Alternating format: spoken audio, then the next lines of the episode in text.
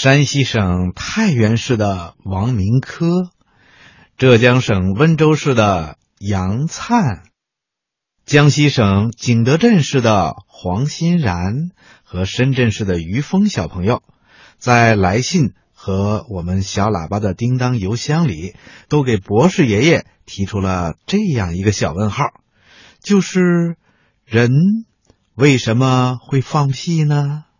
屁是怎么形成的呢？好，下面呢，博士爷爷就来解答这个小问号。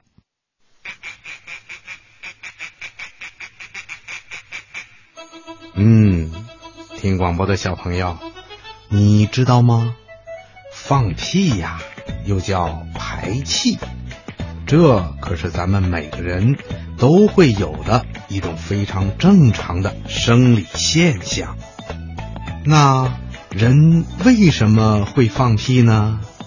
这还得从咱们吃的东西说起。我们每天吃进去的食物，像米饭啦、馒头啦、鱼肉、蔬菜，还有水果什么的，都要经过胃和肠道的消化吸收。剩下的食物残渣呢，会在大肠里。变成粪便排出去，在大肠里面有好多好多的大肠杆菌，这些大肠杆菌呐，是专门靠消化剩下的食物残渣来生活的。你可不要小看这些大肠杆菌，它们的本领啊可大了，能把胃和肠道消化不了的东西沤烂发酵。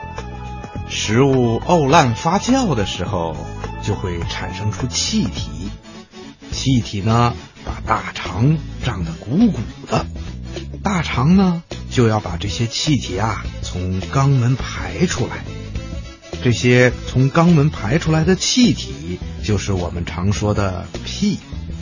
放屁呀是人身体正常的生理现象，有时候人吃了不好消化的食物。细菌在肠道里发酵的时间长了，产生的屁就多了。